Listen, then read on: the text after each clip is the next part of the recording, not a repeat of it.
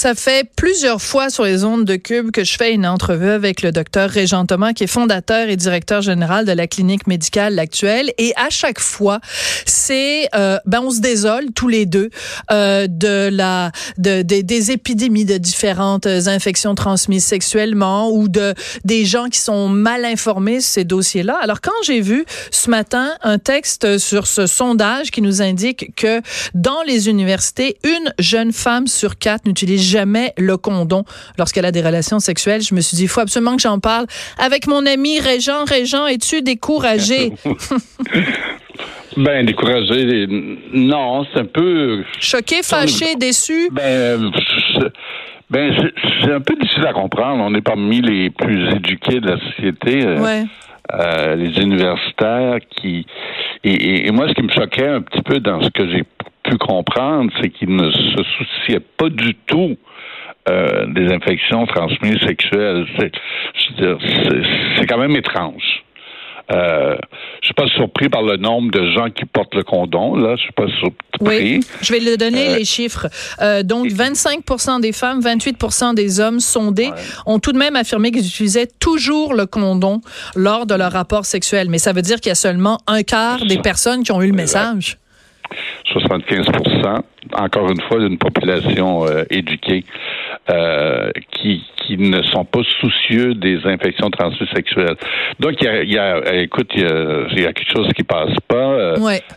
tu dis le message est pas passé, peut-être qu'il n'y en a pas eu de message non plus. Hein, ça fait longtemps qu'on le dit que est-ce et, et les conséquences des ITS sont quand même assez peuvent être quand même assez graves. Oui, hein. donc on parle, on parle de fertilité, infertilité, infertilité oui. pardon, ouais. Oui.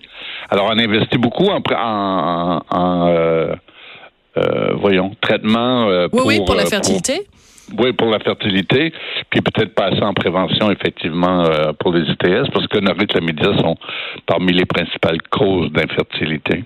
Oui, mais non, mais ça c'est un très bon point que tu soulèves parce qu'en effet, on sait bon tous les débats qu'il y a eu autour de bon à, à un moment donné le gouvernement finançait, après ils ont arrêté de financer, là ils ont recommencé à financer. Enfin bon, toute la discussion autour de la de la, de la FIV et tout ça, mais Ouais. pour, on se pose pas la question de dire comment on peut faire pour prévenir Ouais. Ouais. l'infertilité. Il n'y a pas que les ITS qui, qui peuvent causer l'in- l'infertilité, mais en effet, pourquoi on ne travaillerait pas en amont? oui, une, grande partie quand même responsable de, de, de l'infertilité et de douleurs chroniques chez les femmes. Des femmes qui ont fait des salpingites, donc euh, infection des trompes, des trompes par la, la chlamydia ou la gonorrhée. Euh, plusieurs d'entre elles vont avoir des douleurs chroniques à vie. Wow. Alors, euh, oui, oui. Donc, c'est des conditions qui sont graves. Mais c'est toujours la même chose, hein, la prévention. Oui, mais on parle des urgences, puis des urgences, puis des, des, des, des urgences. Euh, on compte les heures, combien de temps on va passer aux urgences, puis on regarde tous les hôpitaux, le pourcentage dans les urgences. Euh, pendant ce temps-là, il y a des problématiques euh, de santé publique. On a vu les coupures dans les budgets de la santé publique au Québec dans Ouais. les dernières années, qui sont ben plus du long terme. Donc, euh, les gouvernements sont élus à court terme. Alors, euh, gonorrhée, chlamydia, euh, les, les autres problèmes de santé mentale, de toxicomanie, c'est, les dossiers de... euh, les derniers dossiers, on dirait. ouais. Euh, Régent, je vais te poser une question. des- Oui. oui. je vais te poser une question. Est-ce que Oui. la raison pour laquelle on en parle si peu, c'est que je prends par exemple, mettons François Legault. Est-ce que François Legault, par exemple, il serait gêné de parler gonorrhée chlamydia dans une conférence de presse? Est-ce que c'est encore parce qu'il y a un tabou parce que ça touche à la sexualité? Est-ce que c'est ça? Ah, c'est clair, oui. Je peux pas répondre pour M. Legault, mais c'est clair que pour beaucoup de... Non, mais a- McCann, a- euh, Monsieur Carman, là, tu sais, je veux dire. Ben, euh, Oui, oui, oui. Ben, donc, c'est clair qu'il y a toujours. euh, euh, c'est tabou, la sexualité, ça reste tabou.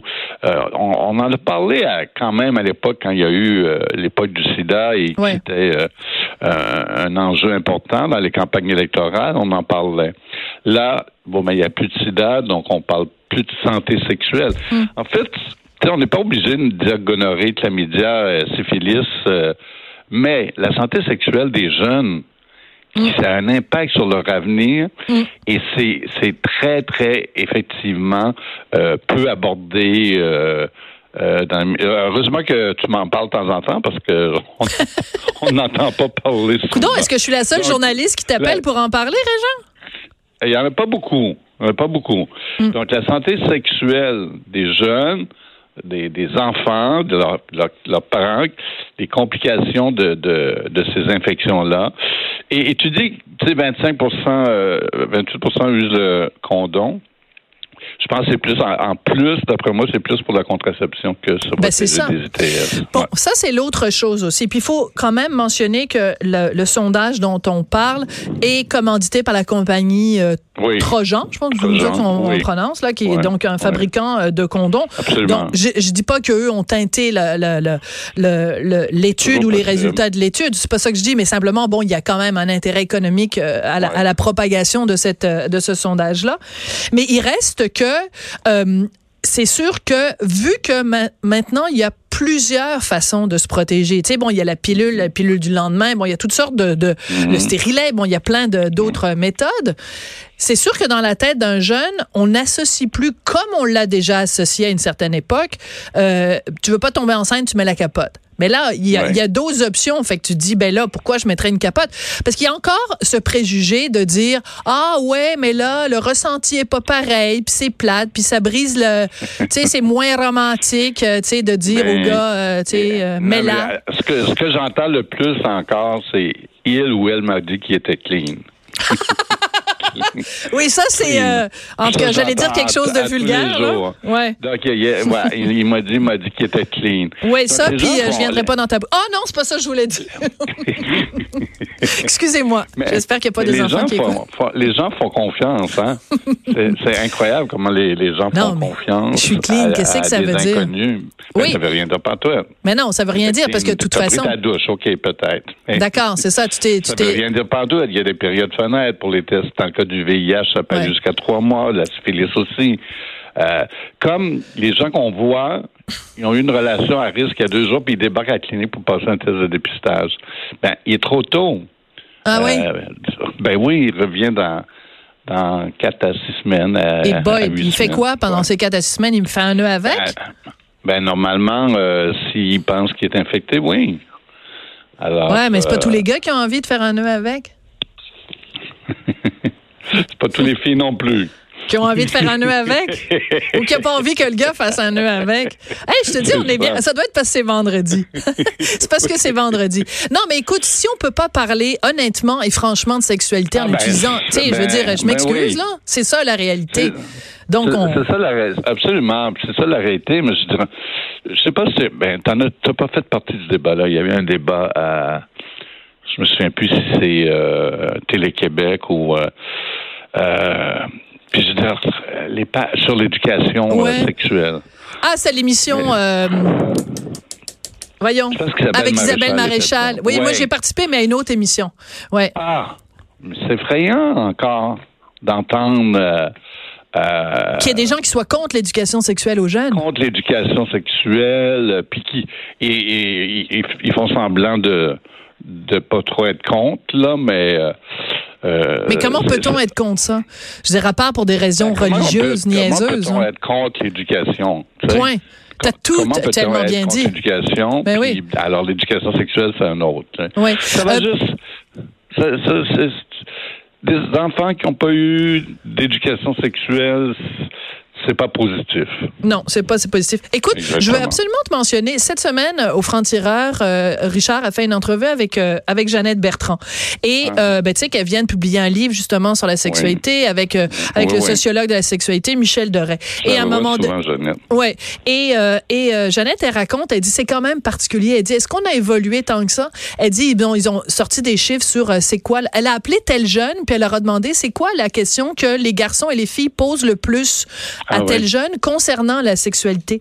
Les gars, ils appellent puis ils disent c'est quoi la taille d'un pénis normal? Ah ouais. Puis moi, je suis-tu normal Et les filles, elles appellent parce qu'elles ont peur de tomber enceinte. Puis la Jeannette, elle dit dans 1950, les gars, c'était la même chose, puis les filles, c'était la même chose. Est-ce qu'on a tant changé que ça? Je trouve que c'est une motadine de bonne question quand même. Ben, euh, il y, a beaucoup de bonnes questions autour de la sexualité. Puis malheureusement, on en parle souvent à cause des, ITS. On pourrait, on pourrait en parler de toutes sortes de façons.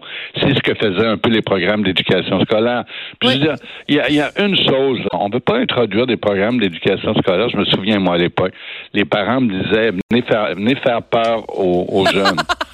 Oui, oui, les parents me disaient ça. Puis ça, ça n'allait pas du sida, c'est encore pire. Mais je veux dire, on veut pas faire peur aux jeunes, on veut juste que les jeunes soient éduqués, ouais. qu'on parle pas juste des ITS, de plein d'autres sujets, mais qu'on en parle. Mais que qu'on parle de la sexualité comme la célébration qu'elle est, comme le bonheur que c'est la sexualité, mais qu'on conscientise et qu'on responsabilise aussi. aimer ça. Ah, ben là, je sais pas de quoi tu parles. Hey, merci beaucoup, Régent. Passe une bonne fin de semaine, puis j'espère que toi, tu feras pas un nœud avec. Je sais pas pourquoi j'ai fini en disant ça. Hugo Veilleux est découragé. Merci, Régent. Ben oui, Hugo, tu le sais comment je suis. Hugo Veilleux à la recherche, Samuel Boulay-Grimard à la mise en onde. Ben oui, c'est comme ça qu'elle est, Sophie Durocher. C'est rendu même que je parle de moi la troisième personne. Merci beaucoup d'avoir écouté. On n'est pas obligé d'être d'accord. Je vous laisse en compagnie de Geneviève Peterson. Et puis nous, ben, on se retrouve lundi. Passez une excellente fin de semaine.